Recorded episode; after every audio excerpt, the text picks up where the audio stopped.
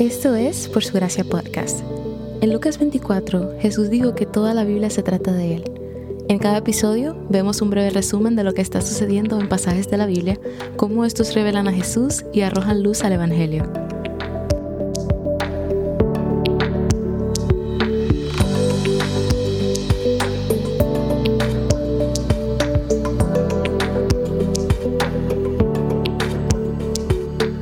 Después de encontrarse con Dios en la zarza ardiente, Moisés obedece sus órdenes, viaja a Egipto, muestra los milagros de Dios a los líderes de Israel y ordena al faraón que deje ir a los israelitas. Pero las cosas no salen como esperaban Moisés o los israelitas. Faraón dice no a la petición de Moisés y aumenta su opresión contra ellos. Moisés y el pueblo están confundidos y enojados. Se preguntan si eran el pueblo de Dios y si Moisés había obedecido, ¿por qué estaba sucediendo estas cosas malas? Dios ya les había dicho que sucedería exactamente lo que pasó, y aún así cuando las cosas van de la manera que el Señor había dicho, se sorprenden. Pero retrocedamos un poco al momento en el que Moisés y Aarón se presentaron ante el faraón. Les dicen, así dice el Señor, deja ir a mi pueblo para que celebre en el desierto una fiesta en mi honor. Esa frase, así dice el Señor, es una fórmula que se volverá bastante popular en el resto del Antiguo Testamento es el lenguaje de los profetas. Es una manera de decir estoy hablando las palabras de Dios o hablando de parte de Dios. Y de hecho, veremos a Jesús en el Nuevo Testamento saltarse esa frase, porque no habla de parte de Dios, sino como Dios. Cuando entra en escena y dice, ustedes han oído decir, pero yo les digo a ustedes. O cuando dice, de cierto, de cierto les digo. El faraón dice no conocer al Señor y Moisés aclara que es el Dios de los hebreos. Esta aclaración es importante porque los egipcios adoraban más de 80 dioses, y Yahvé o Jehová no le sonaba familiar, y el mismo faraón era adorado como un dios, así que más que preguntar por la identidad del Señor, Faraón está desafiando a Dios. ¿Quién es el Señor? pregunta Faraón, y sabrá la respuesta a esa pregunta con las plagas.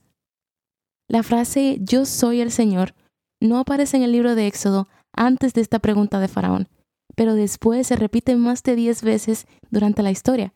En el versículo 3 del capítulo 6, Moisés dice a Faraón que deben obedecer a su Dios. Su Dios requiere obediencia o habrá consecuencias negativas. Pero respondiendo a esto, Faraón prácticamente le dice, Moisés, estás loco porque quieres que esta gente descanse. Y dentro de un periodo de dos meses y medio, el Señor no solo les dará descanso a Israel, sino que les dará la orden de descansar a un pueblo que no había conocido lo que es el descanso. ¿Y cuál va a ser el propósito del descanso que les ordenará? Que ofrezcan adoración a Él. Pero para el faraón esto es una idea ridícula y les hace el trabajo más difícil. Para hacer ladrillos se necesitaba paja y ya no la proveerá. Tendrán que buscarla por su cuenta, pero les exige la misma cuota de ladrillos. El faraón quiere que desgasten tanto a los hebreos que no tengan un solo pensamiento en ese Dios de ellos. En medio de todo eso, Dios está montando el escenario en el que dará a conocer su nombre. En el versículo 9, Faraón presenta a Dios como un mentiroso. Dios ha prometido liberación, pero Faraón dice que solo son falsas esperanzas. Él dice, impóngales tareas más pesadas, manténgalos ocupados, así no harán caso de mentiras. El mensaje de que Dios liberará a su pueblo es una mentira, dice Faraón. El capítulo abrió con Moisés y Aarón diciéndole a Faraón, Así dice el Señor, Dios de Israel, deja ir a mi pueblo. Y luego los capataces y los jefes de cuadrilla dicen al pueblo de Israel, Así dice Faraón. Las frases Así dice el Señor y Así dice Faraón están posicionadas una contra la otra. Dios dice que Israel debe descansar, que deberían tomar un receso de tres días para adorarle. Faraón, por el contrario, dice que Israel debe trabajar más. La pregunta en el centro de esta narrativa es, ¿quién es el dueño de Israel? ¿A quién le pertenece Israel? Los israelitas se describen a sí mismos hablándole a Faraón como tus siervos o tus adoradores, unas tres veces en los versículos 15 al 16 del capítulo 5. Así es como se ven a sí mismos. Como leímos en el primer capítulo, el faraón dispersó al pueblo de Israel para construir las ciudades de almacenaje de Pitón y Ramsés, Ahora nuevamente este faraón intenta dispersarlos para que no haya ningún intento de unirse y desafiar su autoridad. y ha hecho algo bien astuto. Los líderes de cuadrilla de los que leemos no son egipcios, sino hebreos, israelitas. Ellos son castigados y no el resto del pueblo esta vez. ¿Pero por qué? Pues porque si puedes derribar a los líderes, entonces el resto del pueblo caerá. No tendrán quienes los guíen. Pero esta estrategia iba en contra de los mismos intereses del faraón, porque al no proveerles paja y maltratar a los líderes de cuadrilla, estaba boicoteando su propio proyecto y retrasando el proceso. En eso se ve la irracionalidad y lo que hace un corazón endurecido. Perjudica a quienes están a su alrededor y a sí mismo. Los capataces se quejan porque también entienden que no tiene sentido. Faraón responde e indirectamente culpa a Moisés y a Aarón de su trato con ellos cuando les dice en el versículo 17, versión NBLA, son perezosos, muy perezosos. Por eso dicen, déjanos ir a ofrecer sacrificios al Señor. Decirles esto es una estrategia para lograr que el pueblo se vuelva contra ellos. Aquí tenemos a Moisés y Aarón en posición de hacer la voluntad de Dios, obedecen perfectamente lo que el Señor les mandó hacer y todo se estaba derrumbando. A veces tenemos la idea en la iglesia de que si obedecemos, entonces Dios hará tal cosa. Si hago esto para Dios, Dios hará esto para mí. Pero eso suena más al karma que a Dios. Si hice mi parte, entonces todo debería ser más fácil para mí. Pero la realidad es que la tardanza en el cumplimiento de las promesas de Dios revela el corazón de su pueblo. Cuando a Israel se les prometió bendición, estaban emocionados, pero cuando se dieron cuenta de que estaban en un aprieto, comenzaron a quejarse de Dios. Expresando su frustración y desánimo, Moisés pregunta al Señor para qué lo envió y por qué no ha hecho nada por el sufrimiento del pueblo. Dios le dice que aunque no lo vean en el momento, Faraón no solo les permitirá que se vayan, sino que les ordenará que se vayan. El Señor siempre les dice cómo irán las cosas antes de que sucedan. En el versículo 2 del capítulo 6, Dios expresa algo que es muy importante. Dice que se apareció a Abraham, Isaac y Jacob bajo el nombre de Dios Todopoderoso, pero no les reveló su nombre verdadero. Abraham, Isaac y Jacob sí conocían el nombre del Señor. A lo que se refiere es que no lo experimentaron de la misma manera que lo harán Moisés y los israelitas.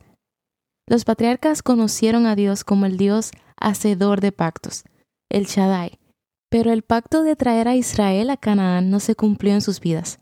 Israel sí lo experimentaría cumpliendo este pacto y también el éxodo sería una revelación más amplia del carácter de Dios. En los versículos 5 al 8 leemos una declaración de la eternidad de Dios. Dice, he oído el gemido, que es pasado.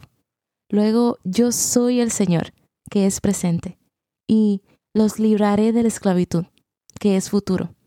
El Señor es el Dios de ayer, de hoy y de mañana. Él fue, Él es y Él ha de venir. Ese es el Señor, el Dios de Israel. Éxodo 6.6 es una de las primeras veces en que se usa la palabra redimir en la Biblia. Un redentor era el pariente encargado de vengar la muerte de un familiar, comprar de vuelta a un familiar esclavizado o proveer un heredero para un familiar fallecido. Era un pariente cercano que actuaba como un vengador, protector y proveedor aun cuando eso implicara una pérdida personal. Vemos un ejemplo en el libro de Ruth. El Señor se describe a sí mismo como el Padre de Israel en el capítulo 4, versículo 22, como su pariente. Entonces, Éxodo 6:6 nos dice que Él es el pariente redentor de su pueblo. Actuará como el vengador, protector y proveedor de Israel. Dios le dice a Moisés que vuelva con los israelitas y les recuerde lo que ha prometido, pero no le creen Estaban emocionados cuando Moisés apareció por primera vez en la escena, pero su entusiasmo se vio aplastado por la carga de trabajo adicional.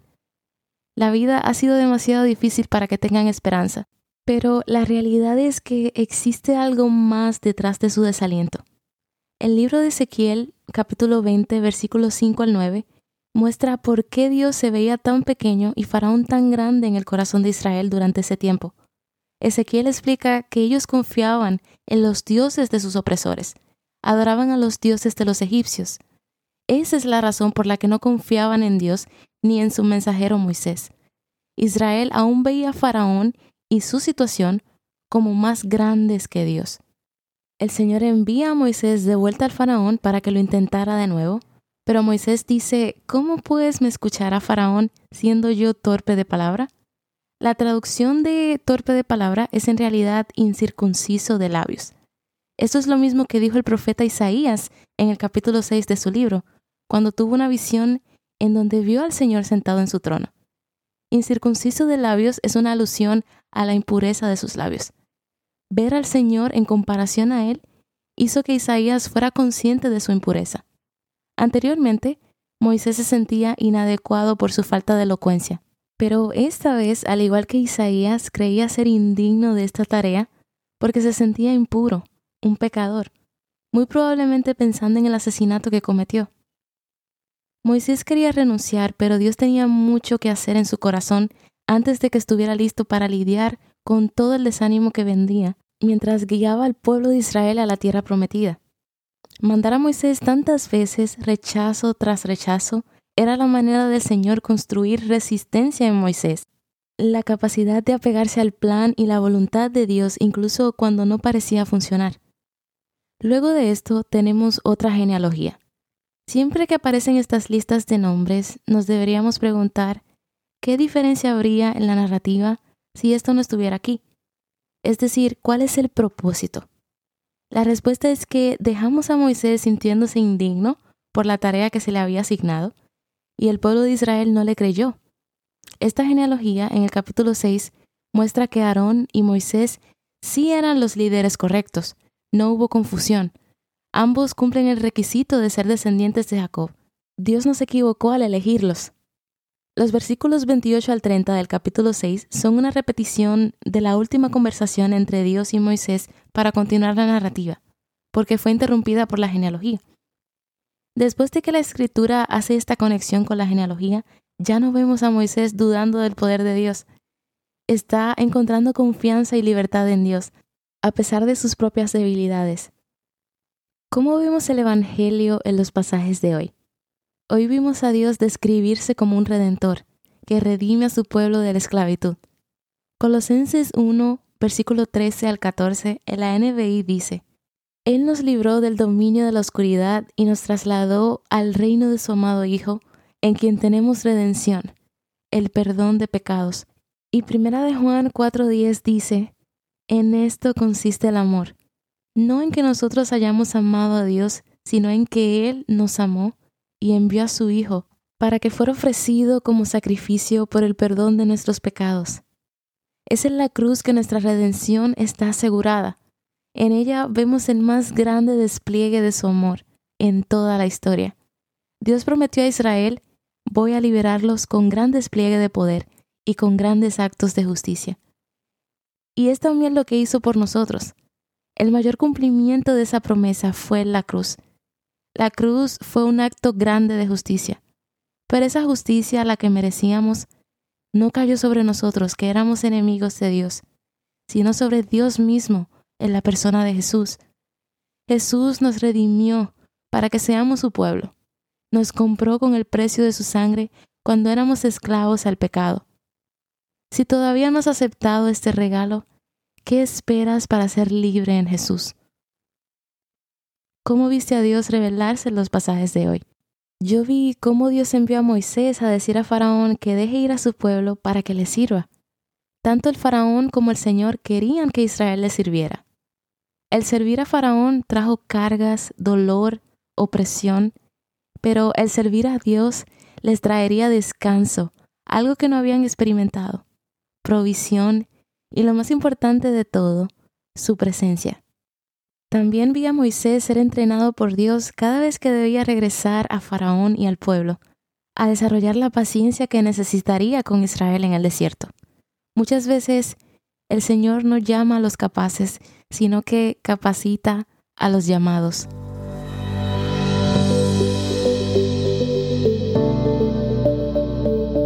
Gracias por escuchar por su gracia podcast. Por su gracia es un ministerio dedicado a estudiar la Biblia con el objetivo de descubrir el glorioso Evangelio de Cristo en todas las escrituras. Para más recursos, sigue la cuenta Por su gracia estudios en Instagram.